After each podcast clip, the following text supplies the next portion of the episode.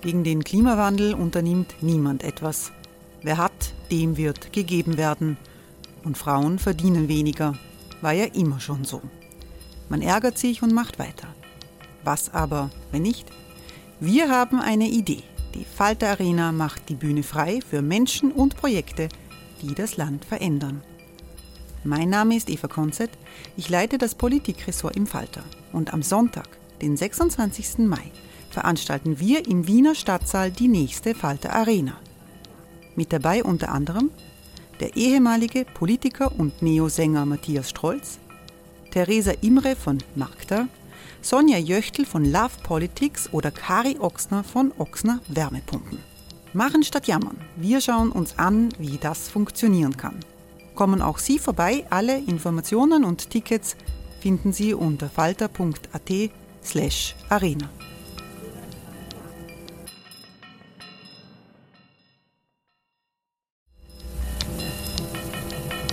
Falter-Podcasts werden durch Werbung unterstützt. Das hilft bei der Finanzierung unseres journalistischen Angebots. I'm Sandra, and I'm just the professional your small business was looking for. But you didn't hire me because you didn't use LinkedIn jobs. LinkedIn has professionals you can't find anywhere else, including those who aren't actively looking for a new job but might be open to the perfect role, like me. In a given month, over 70% of LinkedIn users don't visit other leading job sites. So if you're not looking on LinkedIn, you'll miss out on great candidates like Sandra. Start hiring professionals like a professional. Post your free job on linkedin.com/people today.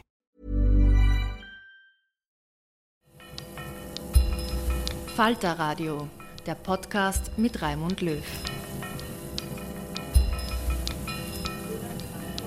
Sehr herzlich willkommen, meine Damen und Herren, im Falterradio. Die Exekutive ist normalerweise nicht gerade populär bei Demonstrationen.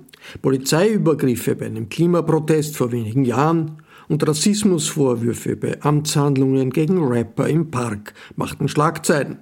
Bei den rechtslastigen Demos gegen die Corona-Schutzmaßnahmen orten Kritiker dagegen Sanfthandschuhe der Polizei. Die Einsatzleiterin der Wiener Polizei ist Xenia Zauner.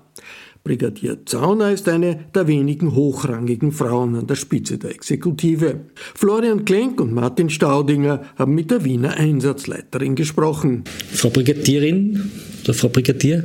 Ohne ihn. Frau Brigadier. äh, jede Woche demonstrieren auf der Ringstraße 20, 30, 40.000 Menschen. Sie leiten den Einsatz. Wer sind eigentlich diese Leute, die da vor Ihrem Fenster vorbeiziehen. Wissen Sie das? Wenn Sie die beschreiben würden. Ja, so die einheitliche Beschreibung gibt es nicht, weil es eben eine sehr inhomogene Menschenmenge ist. Also da sind eben dabei ähm, Rechtsextremisten, es sind dabei auch durchaus Gewaltbereite, aber es sind dabei auch durchaus äh, zivilgesellschaftliche, also Menschen aus der Mitte der Zivilgesellschaft, die aus verschiedensten Gründen äh, dort mitmarschieren. Ja. Äh, das muss man auch äh, so nehmen, wie es ist. Da sind auch Menschen dabei, die wirklich Ängste haben. Sei es jetzt berechtigt, weil es wirtschaftliche Ängste sind, also reale Ängste, sei es irreale Ängste, die aber von diesen Menschen als real wahrgenommen werden, weil sie einfach gewissen äh, Verschwörungsmythen, Verschwörungsideologien aufsitzen und äh, wenn man sie dann versucht, ein bisschen hineinzuversetzen, wenn diese Menschen wirklich glauben, ja, was da eben verbreitet wird an, an, Fake News, an Falschnachrichten und wirklich glauben, es sterben da täglich Kinder an der Impfung und es kommt eben dieser Great Reset und auch diese eben diese antisemitischen Mythen und Codes, die da bedient werden. Ja, aber die glauben das ja teilweise wirklich und das muss man auch ernst nehmen. Also das ist jetzt nicht die Menge, sondern es ist ganz, ganz verschieden, ganz schwer zu beschreiben, auch sehr unterschiedlich. Auch die Motive mit Sicherheit sehr unterschiedlich. Der einen wird es mehr oder weniger egal sein, wer dort vorne geht. Den anderen, die nehmen es halt zur Kenntnis und gehen trotzdem mit. Und die anderen werden sich damit gar nicht auseinandersetzen. So nach dem Motto, Hauptsache eine Demo ist eh wurscht, gehen wir mit. Ne? Jetzt wird die Polizei im Zusammenhang mit diesen Demos äh, häufig angegriffen. Äh, die einen sagen, die Polizei ist der Büttel des Systems, gegen das man da auf die Straße geht. Die anderen sagen, die Polizei geht viel zu sanft mit diesen Demonstranten um. Wie geht es Ihnen da damit? Äh, man muss das einfach so sehen, aus dem Blickwinkel, wir können es nie richtig machen für alle. Ähm, für uns ist wesentlich, was sind die gesetzlichen Aufgaben. Unsere Aufgabe ist es einmal grundsätzlich, das Versammlungsrecht zu gewährleisten und die Versammlung zu, zu, sichern. Also sprich sicherheitspolizeilich zu schauen, dass diese angemeldete Versammlung, die nicht untersagt ist und nichts einfach stattfinden kann, äh, und dann entsprechend sollte sich ein Handlungsbedarf ergeben. Erste äh, Priorität Sicherheitspolizei, zweite Priorität was jetzt halt Covid mit sich bringt, äh, jene äh, verschiedenen Auflagen, die zu erfüllen sind, eben Maskenpflicht etc., äh, dass man da natürlich auch einschreitet. Aber für uns ist immer wesentlich, wir sind dafür da, das Versammlungsrecht einmal zu gewährleisten und nicht, so wie es oft dargestellt wird, ja, da geht jetzt die Polizei eben mit den Rechten mit. Nicht? Diese Demo ist nicht untersagt, wir sind dazu verpflichtet zu, zu begleiten. Und es wäre ja wirklich absurd, ja, würde man hingehen und sagen, na, wenn es uns nicht passt, die dürfen marschieren und die lassen wir nicht marschieren, ja, und die lassen wir schon marschieren, da wären wir irgendwo schon im Polizeistaat. Ja, und das wird aber dann teilweise ist die Erwartungshaltung so, na, das geht doch nicht. Ich sage, Gott sei Dank leben wir in einer Demokratie und das geht. Ja? Und welche Demo das ist, können wir uns nicht aussuchen. Wesentlich ist, es ist nicht untersagt, es wurde auch im Vorhinein, ergaben sich keine Untersagungsgründe und somit sind wir verpflichtet, es zu begleiten. Können Sie ein bisschen schildern, wie so ein Einsatz läuft? Also wenn jetzt, die Mann wird nicht Samstagmittag und die Leute strömen, wie informieren Sie sich? Ist das der Hubschrauber, der Ihnen dann funkt, wo die Menschenmasse rennt? Oder wie, wie, wie, wie kommt man sozusagen zu einer Einschätzung dessen, was da passiert? Äh, es ist äh, viel komplexer. Ja. Ähm, also wie gesagt, diese Einsätze sind wirklich nur ein Teil dieser Abteilung. Aber ja, das beginnt ja schon Tage vorher in der Einsatzplanung. Äh, beginnt schon Tage davor einmal mit einer Lagebeurteilung. Also es jetzt gibt keinen Einsatz, der ist Schema F, ja, weil wir das immer so gemacht haben, machen wir es diesmal auch so, sondern man muss sich wirklich immer anschauen, wie ist die Lage, was ist zu erwarten. Äh, daraus leitet sich dann der Kräfteansatz ab, dann werden Einsatzabschnitte Wie kommt man auf so eine Lage? Also ist das dann, surfen Sie dann durch Social Media und lesen, was die Telegram-Kanäle geben oder ist das sozusagen eine, ist das der Verfassungsschutz im Vorfeld schon, äh, der die Ohren spitzt? Das kann man so auch nicht sagen. Es kommt immer darauf an, was das für eine Demo ist. Ja, also einerseits natürlich Erfahrungswerte, das ist ganz klar. Ja, andererseits natürlich auch eben, was wird vom Anmelder überhaupt angegeben? Der muss ja in seiner Anzeige auch eine Zahl nennen. Ist diese Zahl realistisch oder ist es nicht? Ja? Äh, und was tut sich eben sonst im Umfeld auf sozialen Medien und so weiter und so fort? Wie ist da die Mobilisierung? Das ist ja heute viel einfacher. Ja. Vor 20, 30 Jahren hat man halt irgendwo Flyer verteilt und es war wesentlich komplexer, so eine Demo überhaupt zu organisieren oder dann auch äh, zu widerrufen oder abzuändern. Das geht jetzt halt alles sehr schnell und auf, auf das muss man sich einstellen. Aber wir müssen zeitgerecht äh, Entscheidungen treffen, eben auch, wie bauen wir den Einsatz auf und wie viele Kräfte werden wir benötigen im Einsatz. Ist das eher Schachspielen oder Command and Conquer? Nein, das ist, da gibt es auch äh, standardisierte Richtlinien dafür. Also da gibt es die Richtlinie für das Führungssystem in besonderen Lagen, weil das ist immer eine besondere Lage. Also alles, was nicht im Regelstreifendienst abgewickelt werden kann, nennt sich besondere Lage. Egal, ob das jetzt, weiß ich nicht, ein größeres Fußballspiel ist oder eine Demonstration. Und da gibt es gewisse Richtlinien, wo man gewisse Führungsverfahren durchführt, standardisiert, ja, auch ja, eben dieses Ansprechen, Beurteilen, Folgen. Was auch noch wesentlich ist, ich bin ja da nicht allein, es gibt immer einen behördlichen Einsatzleiter auch. Das ist immer der Unterschied, behördlicher Einsatzleiter, Einsatzkommandant. Das eine ist das Taktische, das andere ist das, das Wie und wie wir es umsetzen, das macht dann der Einsatzkommandant. Also was ist überhaupt gewünscht und äh, wir, wir schauen dann, wie wir es umsetzen. Und da gibt es auch immer ein Dialogverfahren. Klingt jetzt sehr hölzern, also es ist ein Gespräch, ja, ein ausführliches Gespräch, das, wo man eben gewisse Eckpunkte festlegt, sich über einen Einsatz unterhält, ja, schon, weiß ich nicht, zwei, drei Tage vor zumindest. Also das ist nicht so, wir kommen und machen da irgendwas. Ja. Aber wenn ich mir das jetzt vorstellen darf, wir waren ein paar Mal bei diesen Demos jetzt dabei, klarerweise, äh, da ziehen die über den Ring und äh, es ist eine Route vorgegeben und plötzlich biegt irgendwo ein Block ab Richtung dritten Bezirkgasse. Äh, wie darf man sich das vorstellen? Kommt dann geben Sie dann die Anweisung, dass ein, eine gewisse Zahl von Polizisten äh, den Standort wechselt und da, ich weiß nicht, die eingreist oder abschneidet oder keine Ahnung?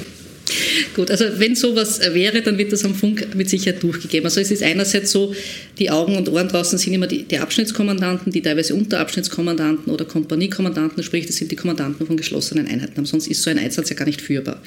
Die auch dann auf verschiedenen Kanälen funken, weil sonst würde ja das auf einem Funkkanal das mehr oder weniger zusammenbrechen. Das geht sich nicht aus von der Sprechfrequenz her oder von der Anzahl der Sprecher. Ähm, das sind einmal die wesentlichen. Dann ist natürlich auch die Bildübertragung, also sowohl Boden- als auch allfällig Luftübertragung, dass man einmal einen Lageüberblick hat und das beurteilen kann.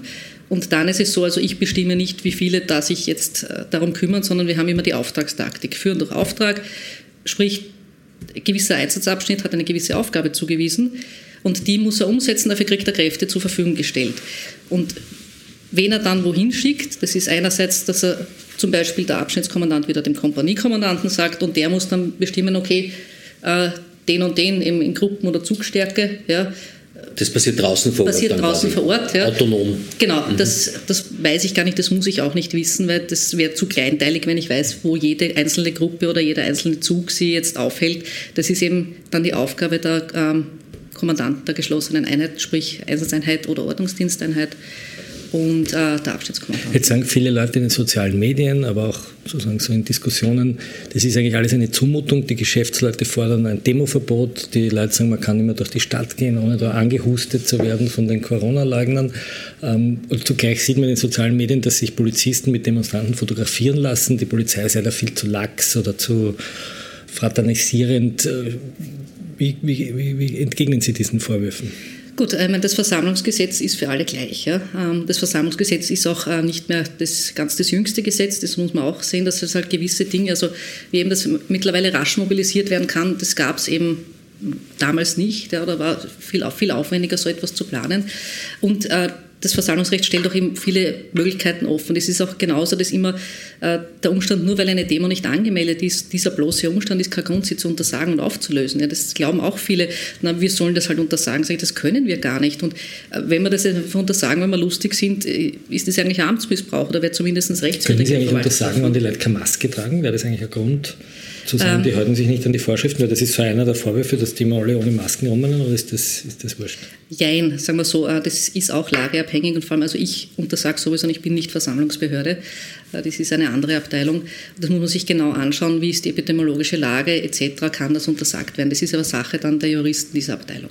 Ist das auch eine Eskalationsstufe? Also untersagt man deshalb dann nicht oder greift nicht ein, wenn man Angst hat, dass das dann zu Wickeln führt? Naja, es ist immer die Frage der Sinnhaftigkeit. Wenn ich jetzt heute Nehmen wir an, Sie melden eine Demo an, diese Demo wird aus welchem Grund auch immer, wenn wir sagen epidemiologischer Wahnsinn, untersagt. Der Untersagungsbescheid richtet sich gegen Sie als Person, nicht gegen die Teilnehmer. Das ist teilweise in Deutschland ja ganz anders. Ja. So, und jetzt sagen wir, jetzt haben, haben wir mit der Mobilisierung aus den Bundesländern, der Anmelder sagt, na gut, ich bin nicht vor Ort, die Menschen kommen jetzt da trotzdem hin dann wissen die gar nicht, ist das jetzt die Kundgebung, die untersagt wird oder, was auch sein könnte, die könnten sie jetzt auch spontan versammeln. Dann haben wir dieselbe Lage wieder. Das ist immer die Frage, was gewinnt man dadurch? Ja, also man stellt sich das viel leichter vor, als es ist, weil Gott sei Dank eben unser Versammlungsrecht ja sehr offen ist und eben Versammlungen im breitesten Sinne zulässt. Ja. Und man sieht auch daran, auch dass mit der epidemiologischen Lage Versammlungen sind ja explizit nicht von den Ausgangsbeschränkungen umfasst. Das hat einen Grund. Deswegen können wir dann auch nicht so einfach sagen, na gut, äh, wir untersagen es aber trotzdem und vor allem, es wäre dann eine ähnliche Ausgangssituation, nur halt ohne dann verantwortlichen Anmelder. Eine Kritik, die auch immer wieder kommt, ist, dass die Polizei bei linken Demos für härter reingeht. Die Mayday-Demo wird immer wieder genannt, wo auch sozusagen reingefahren worden ist. Ist das, ist das so? Das sind die subjektive äh, Wahrnehmungen durchaus. Also ich, ich kenne diese Vorwürfe ja. ja. Äh, und ich äh, verwehre mich auch dagegen, dass man die Polizei da irgendwie versucht, ins rechte Eck zu stellen. Ja. Es ist so, es gelten immer dieselben Grundregeln, sicherheitspolizeilich und dann verwaltungspolizeilich. Und wenn man jetzt sagt, na, wir, wir machen da nichts, also wir hatten allein letztes Jahr bei den Corona-Demos über 160 Festnahmen, einige hundert Strafrechtsanzeigen. Ähm, 9000, knapp 9000 äh, Verwaltungsanzeigen Covid. Also es ist nicht so, dass da nichts passiert ist. Ja. Äh, wenn man das dann eben gegenüberstellt, ja, wo ich gesagt habe, da ist sehr viel gemacht worden. Wir haben auch vor zwei Wochen, drei Wochen am 8.1. die Lage gehabt, wo wir eben auch ähm, in der Spitze der Versammlung erkannt haben, also dass Voraussetzungen gegeben sind zum Einschreiten, weil Vermummte und Bewaffnete, was ja in einer Versammlung eine, ein Strafrechtsdelikt ist, in der Versammlung waren und sind da genauso eingeschritten. Also darum ist es halt immer die Wahrnehmung, da wird nichts gemacht und ähnlich war es im, im Votivpark auch. Ja, da hat sich was ergeben, wo zum Einschreiten war. Äh, und wenn dann, wenn dann die Situation halt ähm, heißer hergeht, können wir das dann auch nicht beeinflussen. Aber es ist nicht so, dass wir sagen, wir machen nichts. man muss das nur immer abwägen. Steht sich im Verhältnis? Passt der Kräfteansatz? Und vor allem, ähm, was habe ich sonst noch für Aufgaben? Ja, also ich kann nicht dann sagen, wir machen jetzt das, das bindet mir viele Kräfte und dann haben wir eigentlich einen Punkt, der in der Priorität höher wäre, nämlich zum Beispiel zu schauen, dass eben äh, die Demoroute nicht blockiert ist oder dass eine Demo mit einer potenziellen Gegendemo nicht zusammenstößt, also dass wir beiderlei Versammlungsrechte gewährleisten. Demonstrieren Rechte anders als Linke? Oder die Corona-Demos jetzt im Vergleich zu diversen linken Demos? Na gut, die Corona-Demos sind sehr speziell, das habe ich ja eingangs schon gesagt, weil einfach äh, auch eben, als diese größer wurden, am Anfang letzten Jahres, eben im Jänner, das ist ein Publikum, das sind wir so nicht gewöhnt, weil da wirklich äh, Hausfrauen, Kinder, Familien mitlaufen. Ja. Das, das ist eine ganz andere Ausgangslage und auch äh, sehr atypisch für uns. Ich habe sie auch atypische GSOD, also großer Sicherheits- und Ordnungsdienstlagen genannt. Ja es was ganz was anderes war und wir auch begonnen haben, ähm, sehr stark gegen Verwaltungsübertretungen in einer Versammlung einzuschreiten, was wir so eigentlich nie gemacht haben, auch nicht äh, rein pyrotechnikmäßig oder sonst irgendwas. Das war für uns auch eine Umstellung, eben, wo wir gesagt haben, okay, das ist jetzt eine andere Lage, weil eben das, die Polizei Masken und Abstände zwischen Menschen kontrolliert. Ich meine, die Abstandsregel gibt es momentan eh nur als Empfehlung, aber das war ja Anfang letzten Jahres, was ein Meter, dann, also zuerst was zwei Meter, dann ein Meter oder umgekehrt, dann was der Mund-Nasenschutz, dann die Maske. Das ist schon sehr fordernd und vor allem da hat sich ja ungefähr im zwei bis drei Wochen Rhythmus auch die Rechtslage geändert. Sprich, das ist für uns auch die Herausforderung, wir müssen das ja bis zum Mann, Frau, der, die draußen arbeiten, bringen diese Information, was gilt denn jetzt überhaupt? Ja? Weil das ist teilweise schon sehr verwirrend. Ja? Auch das ist fordernd, äh, so viel Information und vor allem auch Handlungssicherheit in die Fläche zu bringen. Werden Sie eigentlich angefeindet von den Corona-Demonstranten? Also so wie Bürgermeister oder meine, selbst zum Landeshauptmann in Vorarlberg wird schon der Garten betreten. Äh, aber gibt es sowas eigentlich in den, in den Videokanälen der, der Demonstranten, dass man sich richtig Polizisten rauspickt? Äh, sagen wir es nicht im großen Umfang, aber es ist schon vorgekommen. Also auch gewisses eben lächerlich machen, äh, wie auch immer, oder eben schreiben, das ist der und der und überhaupt. Ja, das kam schon vor. Allerdings äh, eher in Form von ihm verspotten, lächerlich machen, denn im Sinne von Drohungen oder sonst irgendwas. Aber das ist so der Klassiker. Ja. Es hat heute Amnesty eine relativ scharfe Kritik geübt an den Einsätzen bei der Mayday-Demo. gesagt, die Polizei ist eigentlich nicht kooperativ bei der Aufklärung und es würde nicht unabhängig genug untersucht und man würde sagen auch nicht transparent genug sein. Ist da was dran aus Ihrer Sicht? Es ist ähm, immerhin Amnesty, das ist ja nicht irgendwer. Ja, das, das ist nicht irgendwie, da gebe ich Ihnen recht. Aber erstens weiß ich nicht anhand welcher Unterlagen das aufbereitet worden ist. Also ich weiß das auch jetzt nur aus den Medien. Ähm, es gibt dazu ja auch parlamentarische Anfragen, die sehr umfangreich beantwortet wurden und dass da nicht ordentlich kommuniziert worden wäre, weiß ich schon deswegen zurück, weil es danach sogar, weil äh, da unter anderem auch der Grüne Club vor Ort war, es ein äh, Gespräch zwischen äh, mir, also nicht nur mir, mit Magister Büstmeier gegeben hat. Also einige Tage danach das auch sehr, sehr ausführlich war. Also ich würde nicht sagen, dass da gemauert wurde, wo wir das besprochen haben. Eine Kritik war, dass schon während noch die Untersuchungen laufen, eigentlich die Polizeispitze sagt, die Einsätze sind in Ordnung und das ist eigentlich kein Problem. Es war ja auch bei der Klimaschutzdemo, wo dieser äh, junge Mann da unter den Wagen oder neben den Wagen gelegt wurde.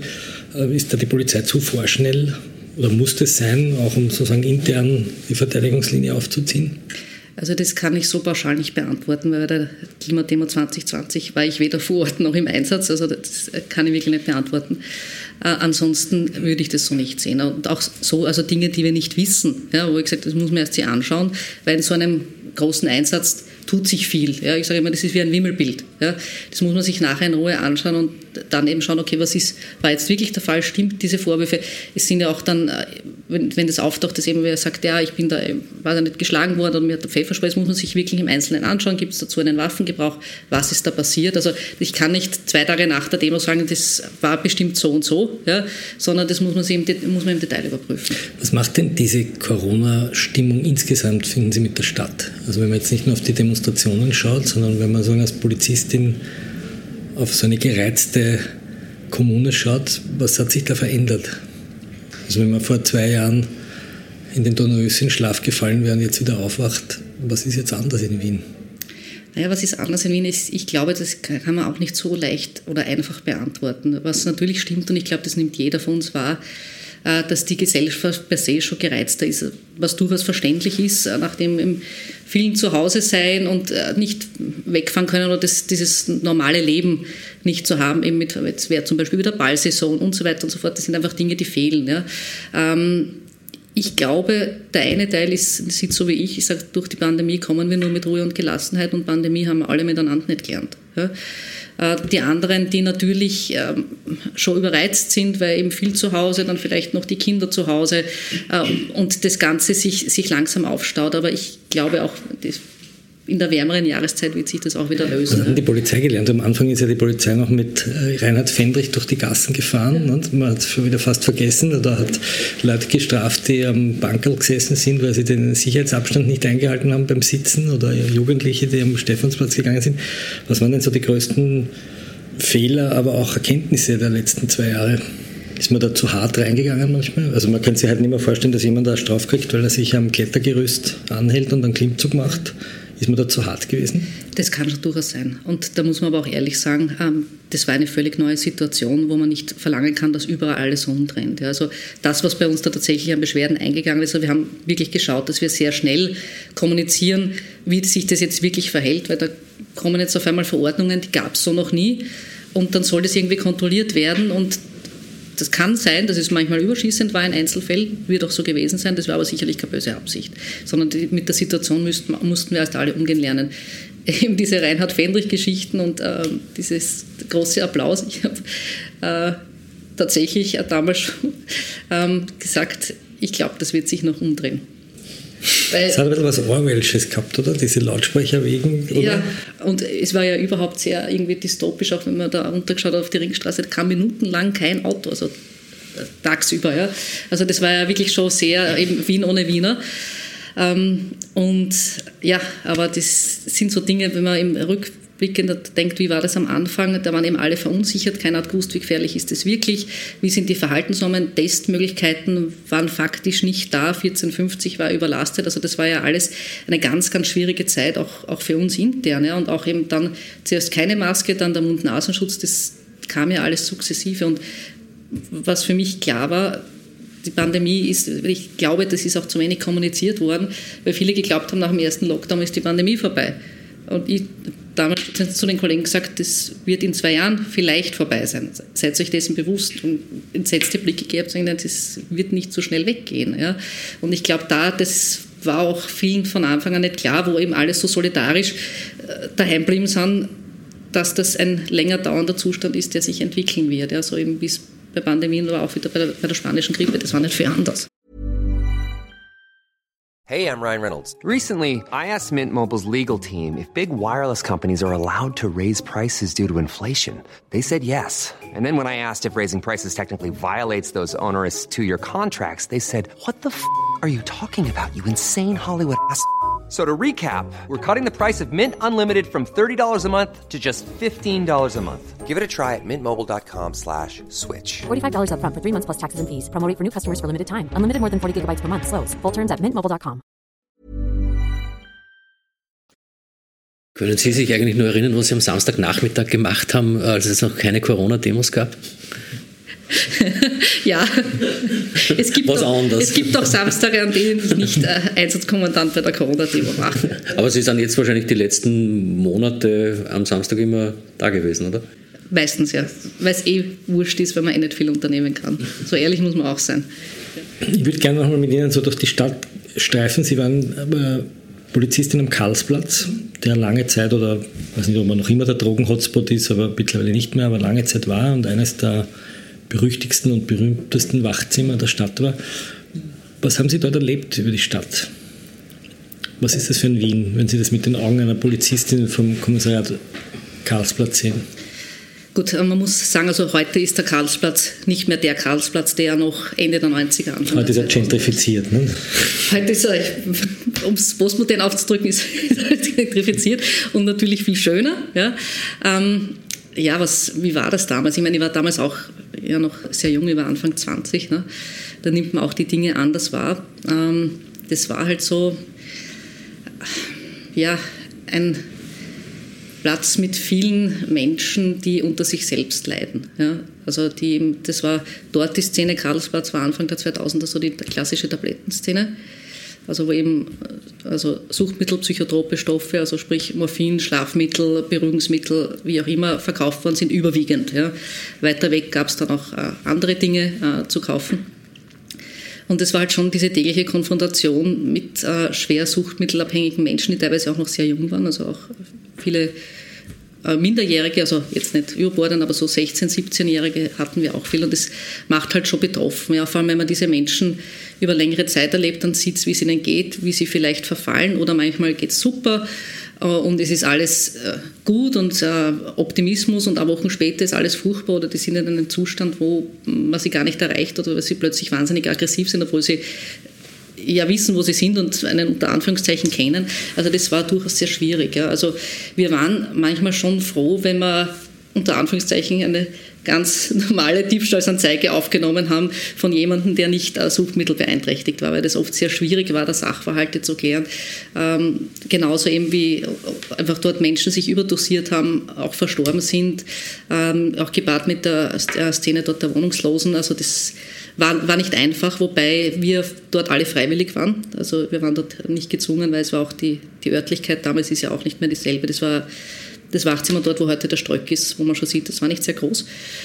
Und ähm, wir haben dort aber intern eine sehr gute Stimmung gehabt. Also ich war dort äh, trotz der widrigen Umstände eines, Fensters, eines fensterlosen Wachzimmers, war ich dort äh, sehr zufrieden und man hat sich halt sehr empathisch äh, darauf einstellen müssen, auf, auf die Menschen, mit denen man zu tun hat. Der Drogenkonsum ist weniger öffentlich geworden. Stimmt diese, dieser Eindruck? Das ich bin ich nicht der Experte. Ja. Ich, ich glaube schon, dass heutzutage durch, auch durchs Internet, äh, Darknet etc. Ähm, anders konsumiert wird. Aber da müssten Sie also nicht die EGS fragen oder ja, das Landeskriminalamt, da bin ich mit Sicherheit der falsche, der falsche Ansprechpartner. Ist diese junge Szene eigentlich noch vorhanden in Wien? Also wenn Sie zu beschreiben, die 16-, 17-Jährigen, hat sich das... Hat sich, glaube ich, auch ein bisschen, zumindest da wird es schon genug Konsumenten geben. Es ist nur die Frage, sind das eben die Schwerkranken, die äh, irgendwo im öffentlichen Raum aufhältig sind oder sind das äh, Menschen, die zu Hause konsumieren oder auf der Party konsumieren. Das ist schon der Unterschied. Und auch da hat sich auch die, die Drogenwelt sehr gewandelt an, an Stoffen, eben Crystallus, und das, das gab es ja damals noch nicht. Ja. Also zumindest nicht in dieser Form. Wie war eigentlich die Polizei damals anders? Was hat die Polizei damals anders gemacht als heute? War die Polizei grober? War sie archaischer, männlicher? kann man so schwer sagen, es hat sich so viel entwickelt. Also ich bin eben seit 99 bei der Polizei. Ähm, wenn ich da zurückdenke, also was man damals auch technisch äh, alles nicht konnten und, und wie auch immer oder wie kompliziert manche Vorgänge waren oder wie auch undurchsichtig. Also da gab es auch keine elektronischen Akte, sondern ein Aktenbuch, ja, wo man aber, wenn man dann Fakten gesucht hat, äh, vielleicht also das irrsinnig aufwendig war und eben nicht gleicher Modus irgendwie elektronisch verfügbar war. Also das ist kein Vergleich zu dem, wie es heute ist, auch von der Ausrüstung her, von der Uniform her, äh, auch von der Schulung her, das Einsatztraining, das sich da Mitte der 2000er dann wirklich entwickelt hat, ja, wo man wirklich Dinge standardisiert und professionalisiert, wer lernt was und äh, was ist da, wird da jährlich geschult, aber ganz Österreich, ja, also dass diese, diese gleichen Standards sind, also das, das kann man faktisch nicht mehr vergleichen. Also das war eben... 99 war der Fall Omofuma, ja. kurz darauf war der Fall Seba Nivago. Haben Sie das damals miterlebt, diese doch sehr grobe Polizeibrutalität, die auch politisch sehr instrumentalisiert wurde, die damals ja. groß ein Thema war. Was hat man da als junge Polizei, äh, weiß nicht, waren Sie da noch Polizeischülerin oder schon äh? Bei glaube ich schon. Ähm, bei Shivani Vagoe war ich schon im ersten Bezirk. Es hat ja doch sehr viele Leute mit Migrationshintergrund geprägt, auch im Bild der Polizei. Was hat sich da verändert? Also ich, ich glaube generell, dass man die Situation noch nicht mehr vergleichen kann, auch weil vom, vom Zugang her, von der Ausbildung her, auch von, von der Ethik. Also ähm, ich wäre froh gewesen, wenn ich damals das äh, an Inhalten gehabt hätte, schon in der Polizeischule, was man heute lernt und auch an, an Trainings und an, an, praktischen Übungen. Also ich, ich glaube einfach, das ist alles viel, viel besser geworden, hat sich weiterentwickelt, auch allein äh, mit äh, mobile Polizeikommunikation, Handys, dass man eben nicht minutenlang auf den Funk wartet und dort einen Namen buchstabiert, sondern einfach das scannen kann und, und, und viel leichter Abfragen tätigen. Das ist alles nicht mehr vergleichbar, auch wie die, die Struktur damals war auch ganz eine andere der Polizei. Äh, das, das hat sich ja alles das einerseits 2005 und 2012 sehr verändert. Also auch eben ausrüstungsmäßig die, die Uniformsorten, das ist alles wesentlich, wesentlich besser geworden. Sie sind Vizepräsidentin des Weißen Rings. Sie haben in, auch, auch spezialisiert für Sexualstraftaten. Ähm, wir haben eine relativ hohe Rate an Femiziden, Frauenmorden in Wien. Woran liegt das eigentlich? Warum steigt das so an? Ist das eine statistische statistisch normal, dass es ansteigt und wieder fällt oder haben wir ein strukturelles Problem? Gut, statistisch kann ich es jetzt leider nicht beantworten. Ne? Aber es ist relativ viel. Also die Anzahl der, ist natürlich, der, der also es ist jeder so viel. Das ist jetzt egal, ob das jetzt drei sind oder elf, glaube ich, es letztes Jahr. Ähm, aber ich habe die Statistik nicht, wie sich das die Jahre davor verhalten hat. Ich glaube erstens, es wird Gott sei Dank mehr darüber gesprochen. Ähm, auf der anderen Seite ist es halt schwierig, wie kann man es noch besser verhindern. Ja? Ähm, weil ich doch glaube, dass Österreich, was Gewaltschutz äh, mit dem Gewaltschutzgesetz betrifft und jetzt auch mit der verpflichteten äh, Männerberatung äh, nach Betretungs- und Annäherungsverboten doch schon sehr weit ist. Ja. Ich glaube nur trotzdem, dass es teilweise noch immer daran scheitert, dass sich Frauen zu spät Hilfe holen. Woran liegt das? Ich bin kein Soziologe, ich weiß es nicht. Also, Werden Sie zu wenig ernst genommen, wenn Sie aufs Wachzimmer gehen? Das glaube ich nicht. Vor allem, es gibt ja davor, also bevor, also wenn einmal die Polizei gerufen wird, dann ist das eh schon sehr, sehr weit von der, der Betroffenen selbst. Da ist, passiert ja davor, davor schon sehr viel. Ja, es ist ja nicht so, dass da einmal was ist und das kann man sich auch vorstellen, dass da keiner will, dass da jetzt die Polizei kommt und hin und her, sondern da ist schon davor viel, wo es eben diverseste Anlaufstellen gibt, Frauennotrufe und so weiter und so fort, Beratung in verschiedensten Sprachen. Wobei man dazu sagen muss, also der Weiße Ring äh, ist für situative Gewalt, nicht für Gewalt in der Privatsphäre zuständig. Das macht in Wien ja die Interventionsstelle. Ähm, und also mir fällt jetzt nicht viel ein, was, wie man es noch verbessern könnte, außer dieses Thema eben so zu thematisieren, dass das mehr ins Bewusstsein kommt und äh, Frauen sich früher Hilfe holen, nämlich tatsächlich Hilfe und nicht nur äh, sich informieren, aber dann doch nicht, ja, dass man sich einfach bewusst ist, da gibt es gewisse Gefahrenmomente. Wir haben auch das intern bei uns noch einmal verbessert mit einem eigenen Support, äh, wo man eben auch äh, skaliert, ja, wie hoch äh, die Gefährdungsstufe ist, um das eben noch besser beurteilen zu können. Was hat es jetzt mit diesem Betretungsanwendungsverbot auf sich, um das vorzubereiten, eben für den Sicherheitshauptreferenten und allenfalls für die Staatsanwaltschaft. Sie sind eine der wenigen Frauen bei der Polizei, die in Führungsposition gekommen ist.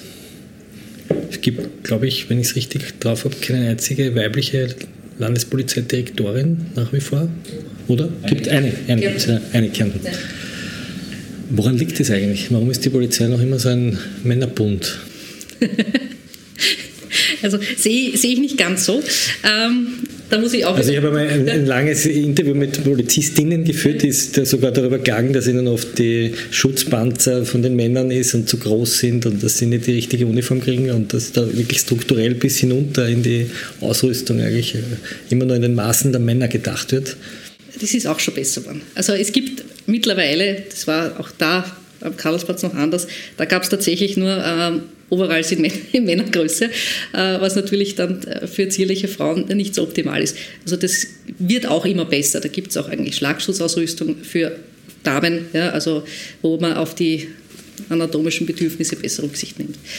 Ähm, ansonsten, also ich glaube, das braucht auch noch ein bisschen Zeit. Wenn ich jetzt eben zurückdenke, ich bin 99 eingetreten, seit 91, also seit 31 Jahren bald, gibt es Frauen bei der Polizei. Da war natürlich die Spanne noch sehr kurz. Ja. Seit 91 erst. 91, ja. Das heißt erst seit 30 Jahren. Seit 30 Jahren ja. gibt es überhaupt erst Frauen bei der Polizei. Genau so ist es. Jetzt war es natürlich so, das hat sich ja entwickeln müssen. Jetzt sind 91 die ersten Kolleginnen eingetreten, ich 99. Und ich kann mich schon erinnern, als ich im ersten Bezirk war, gab es im ganzen Bezirk keine weibliche Wachkommandantin. Dann kam irgendwann die erste, so Anfang der 2000er, das war so völlig exotisch. Nicht wie, im negativen Sinn. Wenn man Polizistin war, ist es mal da blöd angeredet worden? Gar nie? Naja, ähm, das glaube ich nicht. ja, also sagen wir so, es kam, kommt schon vor bei Alkoholisierten, ja, dass da natürlich irgendein blöder Spruch kommt, ja, wenn da Männer wären, dann käme halt ein anderer Spruch. Ja, Und im Streifenwagen, wie war das früher, so 99, wenn Sie so im Streifenwagen mitgefahren sind? War das nicht so ein Männerschmäh? Ne? Nein, nein, nein, vor allem wir waren dort äh, eigentlich auch im Wachzimmer relativ viele Frauen, ja, also sicherlich in jeder Halbgruppe eine. Also das war eigentlich nie das Problem. Also das hätte ich auch nie so wahrgenommen, tatsächlich nicht, auch äh, dass das irgendwie äh, benachteiligt oder sonst was war, auch von Seiten der Vorgesetzten. Aber das waren halt Entwicklungen, das hat halt gedauert, bis Frauen dann eben in mittlere Führungsebene, sprich also Wachkommandantin etc. Und das war am Anfang also wirklich total exotisch, die ersten weiblichen Offiziere auch, auch okay. Äh, mittlerweile also ist insbesondere im E2A-Bereich haben wir sehr viele Frauen. Wenn man den, also ich habe es mir heute angeschaut, ich glaube, wir haben jetzt 23 Prozent Frauen und im E2A-Bereich 17 Prozent und besonders dort also sind sie sehr stark vertreten, mittlere Führungsebene.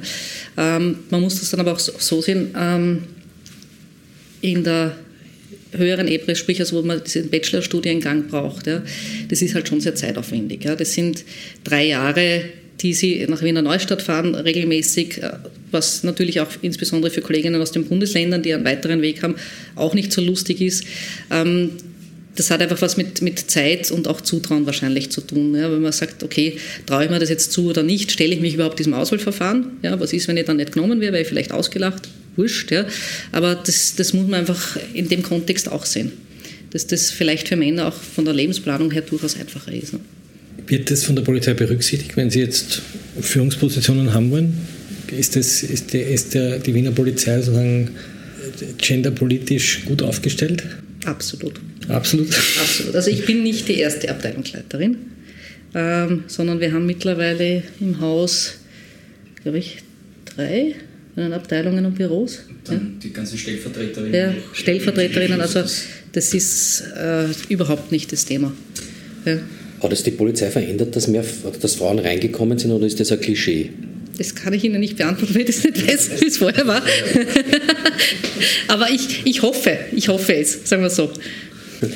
Aber jetzt, ich meine, wenn wir noch ganz kurz zurückgehen, äh, Sie haben ja miterlebt, über jetzt 20 Jahre, seit mehr als 20 Jahre, dass immer mehr Frauen reingekommen sind. Hat, äh, haben Sie da eine Veränderung, eine steigende bemerkt? Jein. Aber wie gesagt, das war auch damals, also das war nie, ich meine, ich habe auch so nie gedacht. Ich glaube, das ist eher so von außen so dieses bisschen klischeehafte Geschlechterstereotype, weil das ist dann sicher so und das sind lauter Männer und die sind alle irgendwie böse, sexistisch, das stimmt ja nicht. Ja, das äh, überhaupt nicht und ich habe das auch so nie erlebt, ehrlich. Ja. Also ich glaube, da interpretiert man zu viel rein, ja, weil es ist in anderen Firmen ja, oder Organisationen ja auch normal. Warum sind Sie eigentlich Polizistin geworden? Sie sind eine Tochter von Ärzten, glaube ich, oder? Wenn ich ja, aber gut recherchiert. Okay. ja. warum, warum, warum geht jemand 99 zur Polizei? Ja, ähm, ist auch nicht so einfach zu beantworten. Ich, ich hatte vorher keinen Bezug zur Polizei, das ist äh, völlig richtig. Und eben mein ursprünglicher Plan war, ich wollte immer Gerichtsmedizinerin werden. Äh, schon ungefähr seit ich 12, 13, 14 war, einfach weil ich gesagt das ist spannend, da kann man untersuchen was herausfinden und irgendwann so mit 17 habe ich gedacht, na irgendwie Polizei wäre schon cool. Ja? So war, war der Gedankengang, ich bewerbe mich halt einmal und wenn das nichts wird, ja, dann studiere ich halt Medizin, was ja damals auch noch nicht mit einem Aufnahmeverfahren verknüpft war, also was relativ wurscht. Ja, und so, das war eigentlich so, ich habe da nicht so viel drüber nachgedacht, ganz ehrlich. Und habe gesagt, daheim, ich bewerbe mich jetzt bei der Polizei und gesagt, okay, mach das, ja, wenn du das meinst, ja, weil die Prämisse war immer, es redet keiner was rein, wer was werden möchte, ja, weil das sie meine Eltern teilweise auch nicht so aussuchen durften. Gesagt, wer was du willst, aber äh, dann mach's halt. Und ich, dann bin ich genommen worden. Hätte man mich erst ein, zwei Monate später aufgenommen, hätte ich sicher inskribiert, aber so war das Schicksal. Was für ein Menschenbild hat man eigentlich, wenn man sehr lange immer mit Menschen oder sehr oft mit Menschen in Extremsituationen zu tun hat, mit Menschen, die sich nicht an Regeln halten, äh, die ähm, Gesetze brechen, die vielleicht wirklich, wenn man so sagen darf, böse sind. Das kann man auch so nicht sagen. Ja, es ist doch im polizeilichen Alltag sehr viel vielschichtiger. Also da sind auch sehr viel wirklich äh, unter Anführungszeichen nette Anzahlungen, Hilfeleistungen oder Menschen einfach in Problemsituationen, weil sie verwirrt sind oder man sonst irgendwie helfen kann. Also das ist nicht immer so, dass man nur das Böse und die Abgründe sieht, ja. weil man sieht sehr viel äh, Menschliches, wie es so schön heißt, die Seele ist ein weites Land, also es schreckt einen dann nichts mehr, weil man immer wieder denkt, okay, es passieren doch Dinge, wo man sich denkt, dass sowas passieren kann. Ja? Äh, aber es ist jetzt nicht so, dass man jetzt immer das Böse sieht. Man hat natürlich eine gewisse Vorsicht. Ja? Äh, passt natürlich also so auf dem Handtasche, Geldbörse, da ist halt immer dieses berufliche, man schaut auch immer im, Ausland immer so aufs Umfeld, äh, wer ist da, also das ist sicherlich auch eine Art von ja, geschultes Auge, sagen wir so. Ja. Aber es ist nicht so, dass ich, oder für mich, dass ich jetzt Menschen generell für, für schlecht erachten würde. Ja. Sie sind, Sie sind verheiratet mit Martin Zauner, den Sie kennengelernt haben bei Dreharbeiten zu einem Kriminalfilm. Äh, Sie haben einmal erzählt, dass Sie sozialisiert wurden oder im Fernsehen über Aktenzeichen XY. Äh, wie, was hat Sie da, wie hat Sie das geprägt? Ist das, ist das etwas, was sozusagen, also jedes Kind, das in den 80er Jahren äh, aufgewachsen ist, hat diese Schreckensserie gesehen? Ist das etwas, was an was ihn prägt?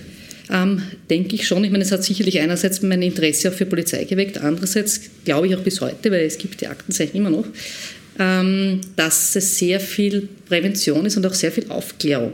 Und macht das nicht die Leute in Wirklichkeit total ängstlich und die Leute fürchten sich, dass da Home Invasions stattfinden und Morde und Leichen herumliegen in den Wäldern?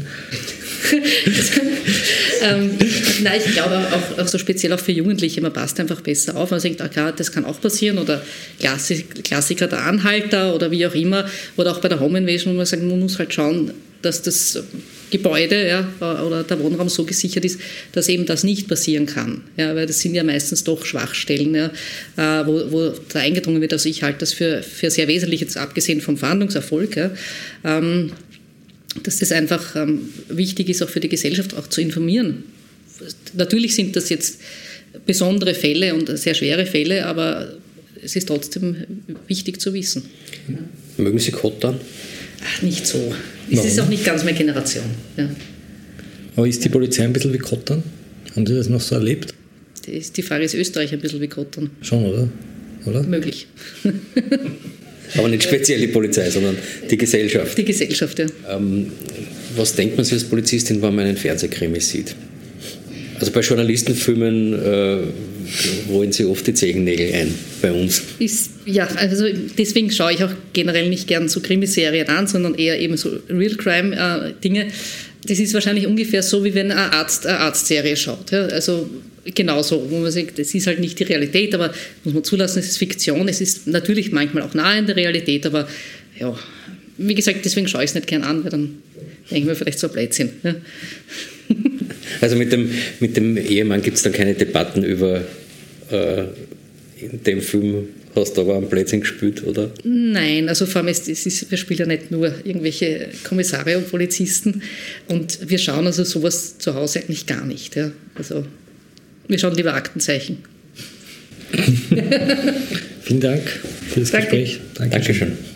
Das war ein Interview, das Florian Klenk und Martin Staudinger mit der Einsatzleiterin der Wiener Polizei, Xenia Zauner, geführt haben. Ich verabschiede mich von allen, die uns auf UKW hören.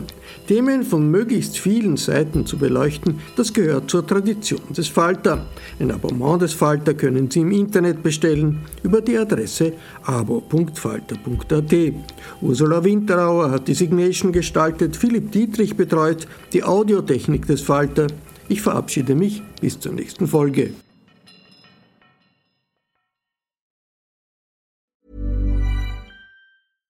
This message comes from BOF sponsor eBay. You'll know real when you get it. It'll say eBay Authenticity Guarantee. And you'll feel it. Maybe it's a head turning handbag, a watch that says it all, jewelry that makes you look like the gem, or sneakers and streetwear so fresh every step feels fly eBay gets it. So look for the blue check mark next to that thing you love and be confident that every inch, stitch, sole, and logo is checked by experts. With eBay Authenticity Guarantee, you can trust that feeling of real is always in reach. Ensure your next purchase is the real deal. Visit eBay.com for terms.